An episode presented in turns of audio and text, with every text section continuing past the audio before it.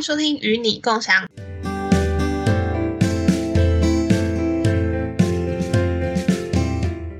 大家好，我是莎莎，我是妙妙。嗯，今天我们想要来聊一下关于课外活动到底会不会造成我们学习上的影响，不管是正向的还是负向的。那我想问一下，妙妙，你在嗯求学的这个期间有没有参加过社团、办过活动、当总招，或是有一些像打工、出去玩这种课外活动？你是说大学之前吗？都可以啊，不管是大学之前，或者是嗯上大学之后。嗯，我比较有印象的时候是高中的时候，欸，就是那时候社团，然后我加入是大传社。那大船在我们学校算是大社嘛，所以就可能要呃参加很多活动，或是嗯、自己是高一的时候，可能可以有一些办活动的机会这样。然后那时候嗯、高一下学期吧，然后我就跟另外一个同学一起，就是想说。办给学长姐，就是像有点，嗯、最后一次的活动那样子，所以就是高一的我们当总召，然后那时候真的是哇，好累哦，每个礼拜都要开会，然后，嗯、有的时候到半夜一两点，然后我们还在确认说进度啊，或者是因为有场地的问题嘛，然后还有包括当天要吃什么啊，还有玩什么游戏呀，我们怎么计分啊，最后的奖品是什么？就这样听起来好像，呃，没有到很困难，我觉得啊，但实际上去做的时候，发现哇，细节好多。对啊，当你开始举办一场活动的时候，其实有很多东西，就是你感觉好像没有什么，但是其实很多东西是藏在细节里面，你没有真的去做的时候是没有办法感受到的。像你们这样子，就是准备活动可能到半夜一两点，那这样情况下，你有觉得自己因为这个？举办活动，功课下成绩下降了。其实那一段时间真的有，因为像高中一般来说，好像我不知道现在是不是，但我们那时候是三次的段考。那我们那个活动刚好又是在呃，我记得好像是一段的后一周吧，就是是那个时间。那想当然就是没没什么时间念书嘛。然后体力很差，然后上课就 很容易就恍神。虽然我没有睡着，可是就是听也听不太进去。然后那段时候的成绩好像就比较是中间吧，因为平常大概都是偏前面一点，所以 中间就就算是退步蛮多了这样。那你嘞？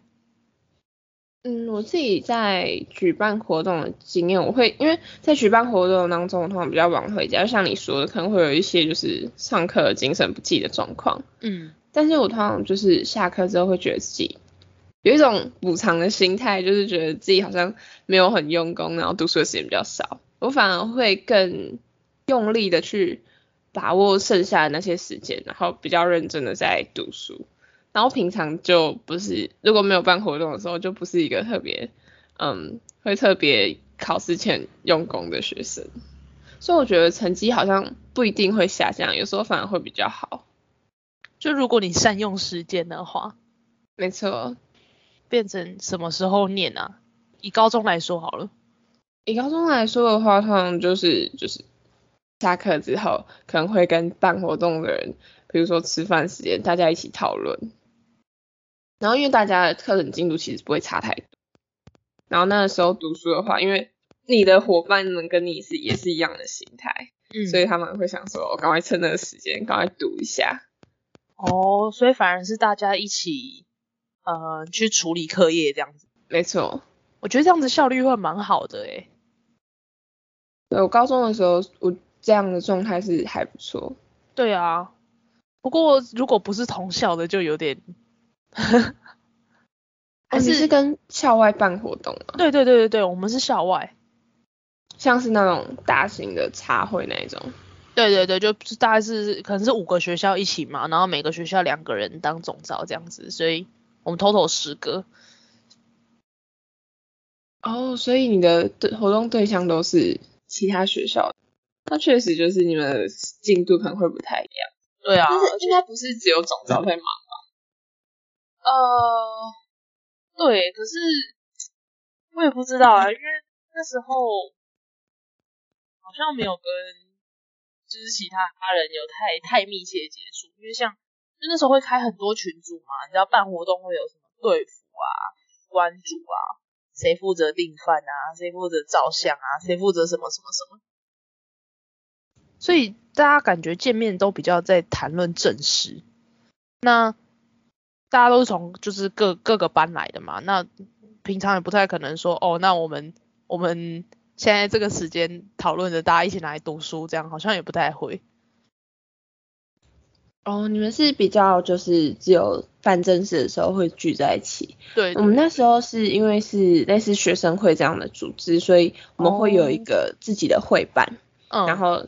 就是你可能那时候正好正在当干部的人，就会有事没事就窝在那个会办里面。嗯嗯嗯嗯，有点像是社团办公室。嗯嗯嗯。然后我们就会聚集在里面，可能没事的时候就读点书，或是在里面耍废打牌。嗯。然后自导自演都有可能。不，反正就是大家一起做某一件事这样。对，我觉得那样情况下其实会蛮有向心力的，而且因为那时候。呃，算是不错的高中，所以大家对读书也是比较上心的。嗯嗯嗯嗯，可以理解。那这样子好像办活动，怎么讲？对我而言好像是比较负面的影响吗？好像可以全然这样讲吗？其实我觉得办活动不会全都是负面的影响，欸，嗯，但可能对成绩上当下会有一些影响。但我觉得办活动的经验其实蛮重要的。尤其是你之后在升学或者在跟同学做合作的时候，如果你有办活动的经验，你会注意到比较多小细节，而且你会比较懂得怎么跟同学或是师长去做呃联络之类的。对啊，因为其实我觉得办活动就是怎么说，活动本身不难，是要沟通真的就很不容易。对，我觉得其实最难的是。跟人交接的时候，对啊，因为有时候你可能没那个意思，但对方觉得你有那个意思，那没错，就是就是很容易误会。对，另外还有就是很我知道很多办活动的人会有一些要去拉赞助，嗯，不知道你们那种茶会会不会拉赞助？哦，我们没有，我们没有。我觉得拉赞助也是一种跟厂商会有很多谈判的一个时候。你有拉过赞助吗？有，因为学生会比较大，就是像学校办那种演唱会什么的，我们都是要去处理的。那最常遇到的就是，呃，我们的那些租借的音箱那一些东西的厂商是一定会遇到的。嗯，那一种是第一种可以拉赞助，接下来还有一些像是你可以帮他打广告的厂商，像之前我们也有那种像。嗯，大型的饮料厂商，他们可能可以给我们一些饮料当做赞助，或是嗯，他们可能可以给我们一些经费，但是他们可能需要你摆一些他们的吉祥物在你的会场里面，或者是在你们的文宣上面有印有他们的图案之类的。嗯嗯嗯嗯。所以其实这个在沟通上面，以办活动来说，可以学习到很多，对不对？对。看你当时参与的程度，然后你参与的东西是什么，其实你可以学到不一样的东西。嗯、很多东西是你进入社会之后才有可能学到的东西，但是你在办活动的过程中，你就会提前去学到。嗯，这也是蛮重要的。团现在就是也还蛮重视团队合作的，我觉得。没错。嗯，所以我觉得其实，嗯，不管是升大学或者升研究所，他看的应该。多数不是只看单一的面向，是不是只看你成绩好不好就决定你的生死？尤其是嗯，从基测改成会考之后，它其实包含了更多的面向。嗯、你在社团的表现，你在其他东西上的表现，都可以当做你一个加分的依据对吧。对，我觉得应该也是基于这样子的考量。所以才会定这样子的规则，不然就是以成绩定输赢就好了，对不对？是没错，可是怎么讲？有些有些人如果因为如果是大型的社团，就是假设我刚刚讲的，那其实参加活动就是什么参加活动啊，你要什么社服啊，那说真的都是一笔开销诶、如果家里比较没有经济条件没有到那么好的话，那那是不是就没有办法参加像这类的活动啊？我觉得不会诶、欸，因为嗯，如果你的家境没有那么好，你的伙伴如果你们够亲，一定是知道的。嗯，那如果大家能互相体谅的话，呃，你们一些赞助经费，或者说呃你需要付的一些费用，可能可以降低一点，或者说你不要付，然后透过拉赞助去弥补这样的经费。嗯，我觉得只要你们互相体谅，这些问题都是可以解决的。哦，这些真的是在说真的，你在学学业上学不到的吧？人与人之间的相处。我记得之前嗯、呃、有一个书，它是说决定你的成就的不是你的 IQ，是你的 EQ。你的水平是你的 IQ 决定，但是你的上限是你的 EQ 决定。哇，这概念我第一次听诶，你可以多。讲详细一点吗？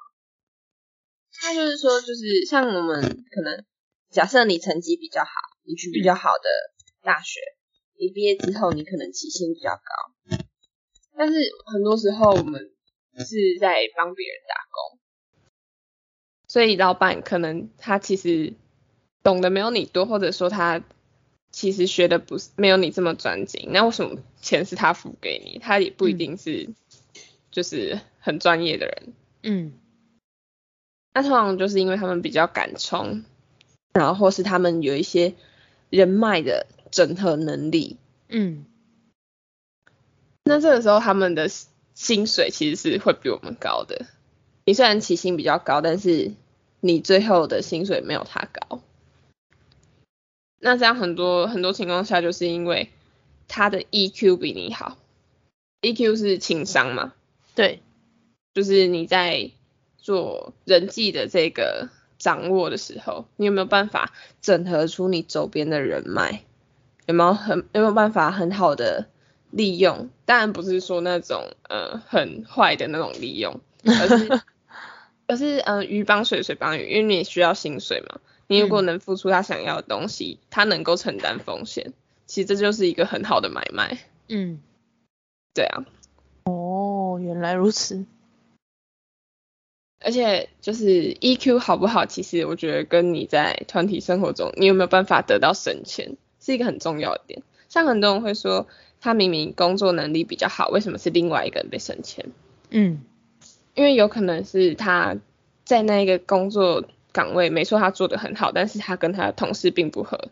他升迁之后，他变成一个主管，他并没办法领导一个团队。主管的用意是要 带领下面的兵一起打仗吧？我觉得。对啊，如如果你身为一个主管，但是你没办法聚拢这个团队，那就会变成说你这个团队会变成一盘散沙。那即使你个人再厉害，嗯、这个团队最后就会变成你一个人孤军奋战。嗯。所以你宁可就是生一个他比较能够掌握这个团队，但是他个人能力没有那么好的人。他如果有办法聚拢大家帮他卖命的话，其实你看那些帝王，他们自己去打仗嘛，也不会啊。对啊，他只要懂得控制他下面的人，然后能够让他们很好为他卖命，这个事业就是成功的。对，而且只要下面有，嗯，下面有能力比他好的，或许比他自己能力好还要更重要。没错，你要怎么懂得，呃，识人用才？对，这才是这才是重点吧。没错，那除了办活动以外啊，还有什么事你觉得可能会影响成绩呀？除了办活动之外，很多人应该会有一个经验是去打工或是当家教。哦，它跟办活动一样，就是它会消耗你的时间，所以就会变得没什么时间做应该要做的事吗？这样讲。嗯，就是你平常可能回家之后是刷废一下，然后就开始读书。嗯。但是如果你有很多打工的话，你可能就没有这么多的时间可以读书。可是你觉得打工是必要的吗？就是以假设大学来说，因为高高中之前可能真的太忙了。我觉得不是必要，但是毕竟每个人的家境不一样。嗯，对。如果你的家人没办法供应你这么多的话，嗯，你有时候就是必须要去打工。嗯，不然你没办法 cover 你的生活。虽然我们就是说家境比较不好，你可能可以学贷。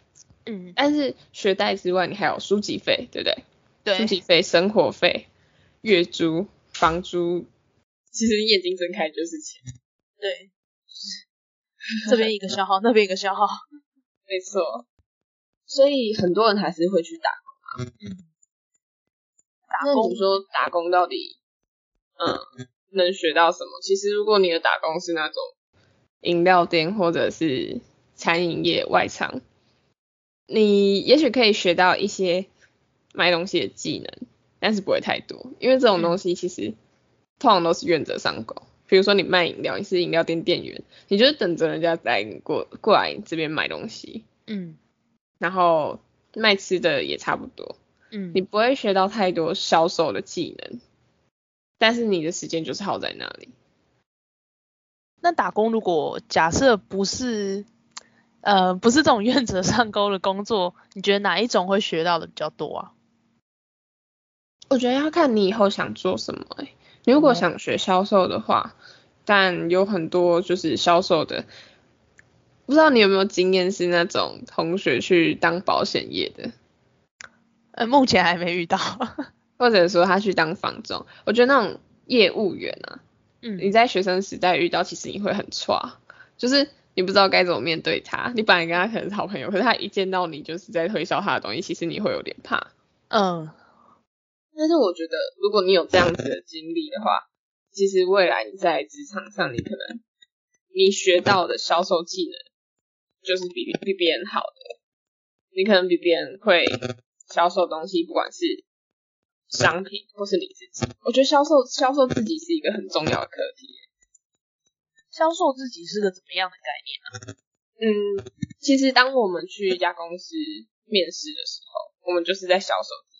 哦。老板要聘你，你就是要让他看到你哪里好，为什么他要用你，嗯、对吧？嗯嗯。其实我觉得这相对就是一种销售自己的概念。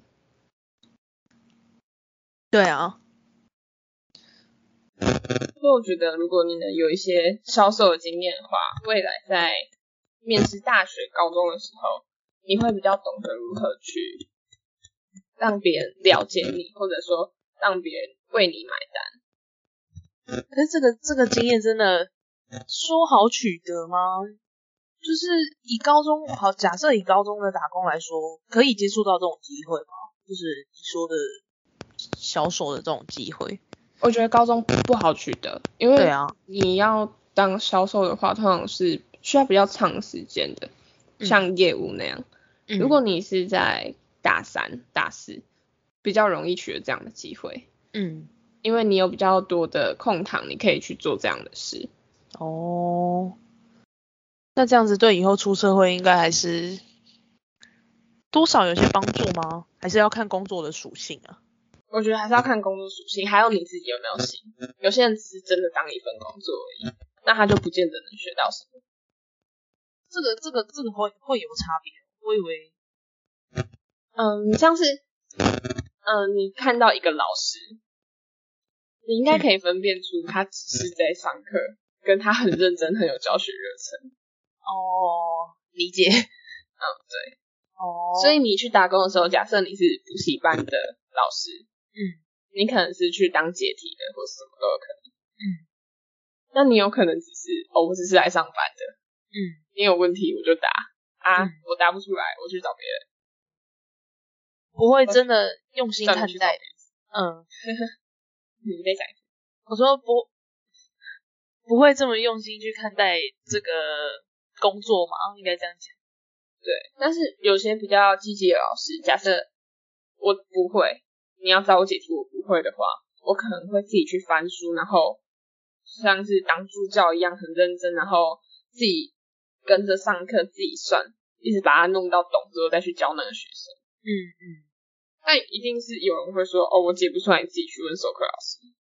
对，一定会有这样子的，就是真的只是把它当一份工作，赚钱的工作啦，应该这样讲。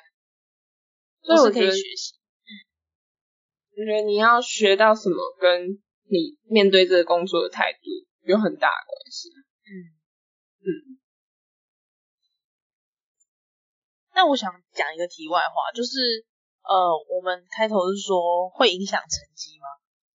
对，那你觉得为什么好像感觉上大家把成绩看得这么重要啊？我觉得这是因为在至少在台湾的价值是还是偏向读书高。嗯，对啊，因为读书是一个至少我们爸妈那代还是就是它是一个很重要的翻转机会。对。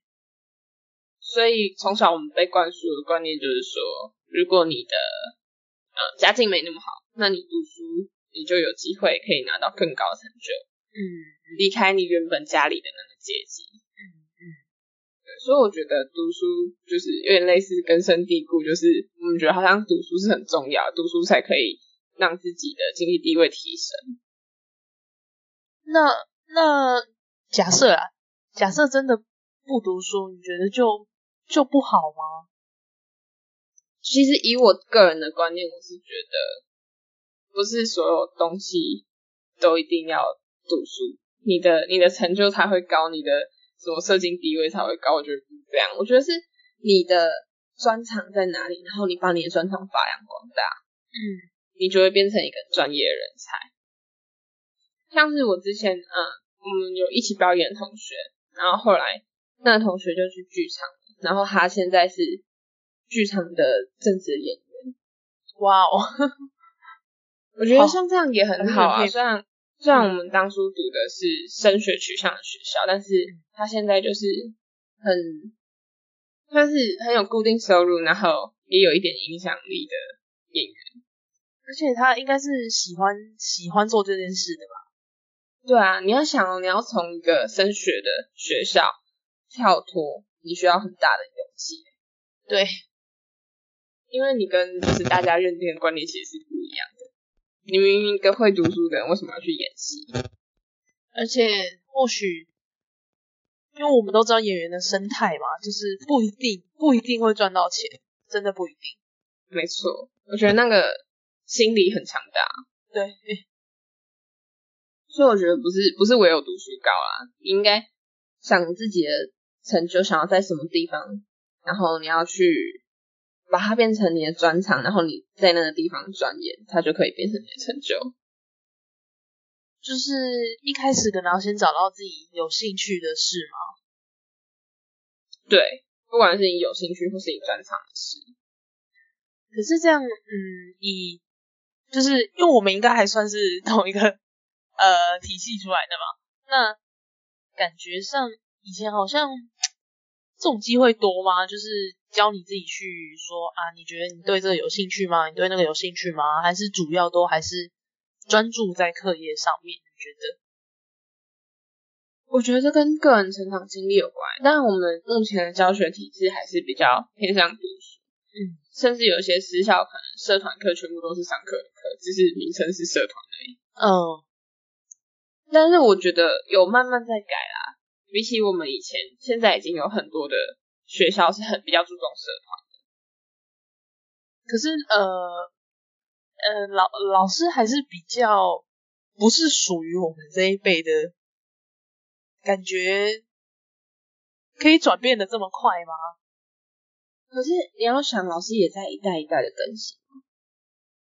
像我自己，我自己现在也是国中的社团老师。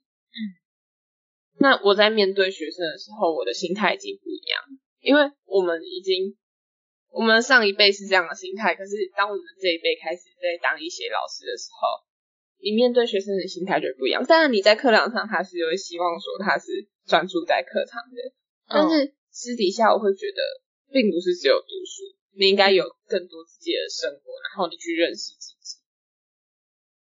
那你会呃？你就是在你社团，你说你担任老师吗？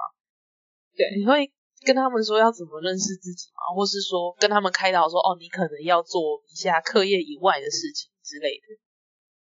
我会在下课的时候说，可能因为一定会有一些学生，他并不是那种乖乖牌，就是上课乖乖听你听讲，然后然后下课可能就哦离开这样。一定有一些是比较调皮的，嗯，但是那些调皮的学生往往就是没那么喜欢读书的学生。